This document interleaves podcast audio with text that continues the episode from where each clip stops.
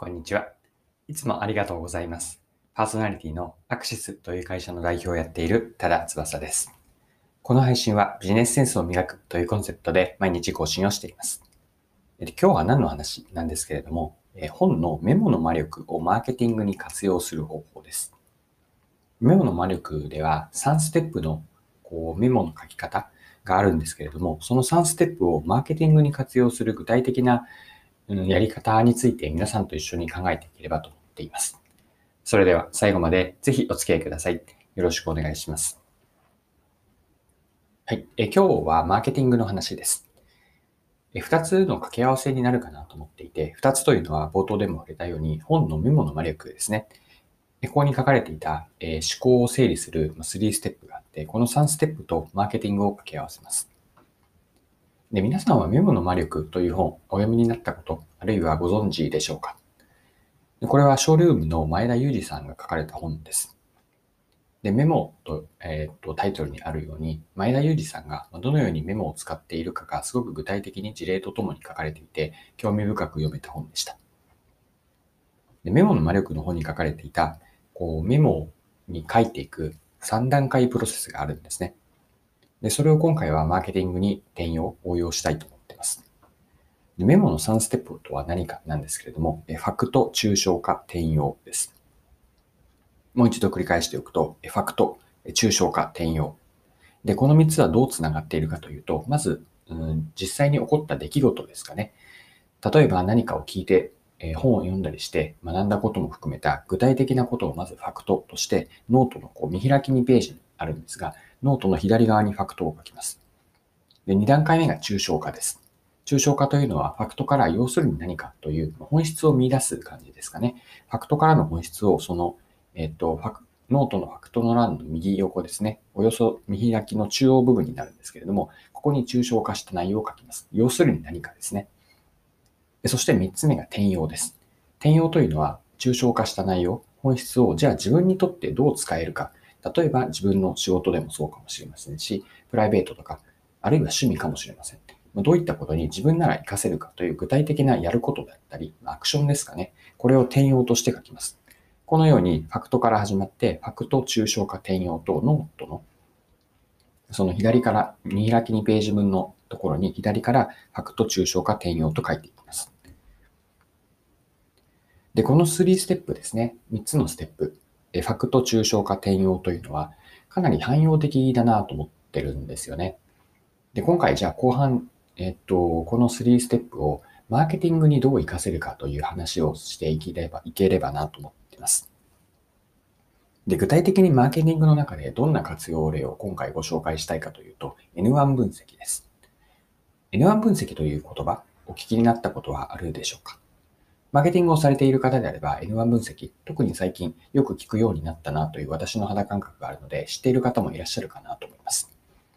で、N1 分析とは何かなんですけれども、端的に言うと、まあ一人のお客さんとか生活者、消費者をより深く理解しようというアプローチです。で、N1 の N というのはサンプルサイズなんですけれども、サンプルサイズ1、つまりその人ですね。本当に特定の人を深く理解して、ま、そこから、えー、と消費者理解、顧客理解をして自分たちの商品開発に活かしたりだとか、マーケティング施策に活かしていく。こんなやり方が N1 分析なんです。で、N1 分析で一般的なアプローチをするのはインタビューなんですね。直接お客さんのところに、えー、と足を運ぶ。まあ、今の状況だとなかなか対面では会うことができないので、まあ、リモート会議をするというやり方もありますが、なるべく直接の会話から、対話からその人の、えーうんと思っていること、あるいは感じていること、または、うん、その人がやっていることですかね。生活スタイルとか、どんなことをしているのかも含めて深く理解します。で、このインタビューを通じて、えっと、相手を理解する N1 分析なんですが、ここに先ほどのメモの魔力の3つのステップを使うと、顧客理解がより深くできるなと考えたんです。3つのステップは、ファクト、抽象化、転用です。では、それぞれのステップで N1 分析でどのように、うん、と進めていけばいいのでしょうか。最初のファクトなんですけれども、これはインタビュー調査を想定したときに、インタビューする相手ですよね。対象者の発言とか、あるいはこう表情も含めて、それを事実として、その情報を理解していくといいんです。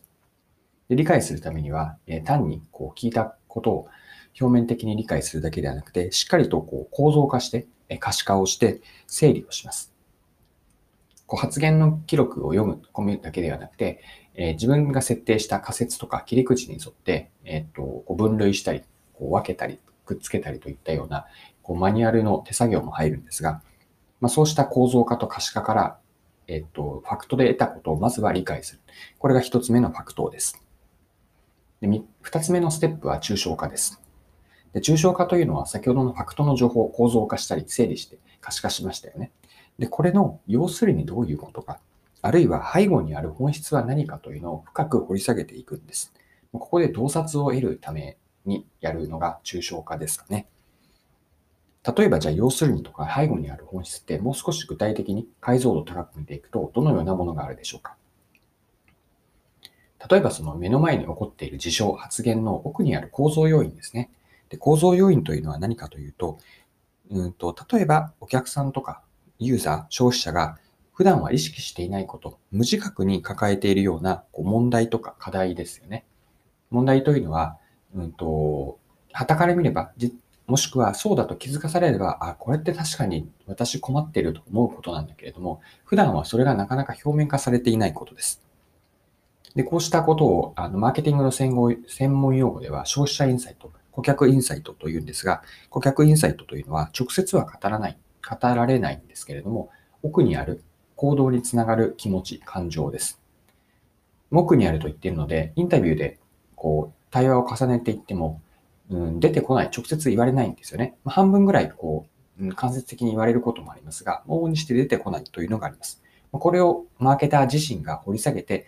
え顧客のことを理解するんです。で要するにどういうことかで他にあるのは、もし L1 分析を他の人、いろいろな複数の人にやっているとすると、他の人との共通点、またはま相違点、違う点ですね。で、えっと、あとは発見で言うと、うん、事前の想定とか自分たちの仮説と違ったことは何か。これは純粋に驚きになって帰ってくるんですけれども、何に自分は驚いたのかというのを、ここもじゃあ驚きの本質は何だったの。なぜ自分はそこを驚いたのか、違和感を持ったのかという自分自身に矢印を向けて掘り下げていくというのも、ここでの抽象化に入ります。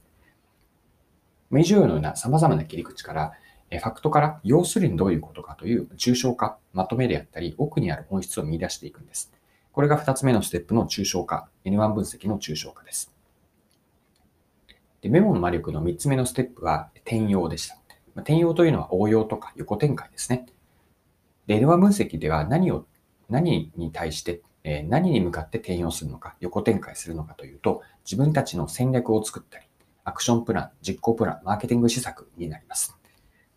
抽象化で見出した本質を、じゃあ自分たちの戦略にの文脈で当てはめると何ができるか、どんな、えプラン、戦略が作れるかです。で、ここで大事なのは、ファクトから抽象化して、その抽象化に基づいた自分たちのアクション、施策に転用していくことなんです。これが結局のところは N1 分析をする目的なんですよね。顧客を理解するというのはもちろん大事なんですけれども、顧客理解というのは、まとも、あくまで手段なんです。理解をして、じゃあその理解に基づいて自分たちが最適な戦略を作る。より良い施策を作っていくため。これがあるからこそ顧客理解ができるので、この3ステップの3つ目ですね。転用。本質に対してどう転用するかというのが問われてきます。で以上のような N1 分析ですよね。N1 分析のやり方を3ステップに今回当てはめてみましたが、結局のところはその理解をどれだけ解像度高くできるかなんですね。ファクトレイヤーでの理解と抽象化レイヤーでの理解、そして横展開、応用への理解なんです。で、これができるからこそ、お客さんに、ターゲット顧客に刺さるようなアクションができるようになってくるので、この N1 分析を、えメモの魔力の3つのステップ当てはめてみると、どういうふうに N1 分析を進めていくのかなというのが見えてくるかなと思います。はい。今回も貴重なお時間を使って最後までお付き合いいただきありがとうございました。この配信はビジネスセンスを磨くというコンセプトで毎日更新をしています。次回もぜひぜひ聞いてみてください。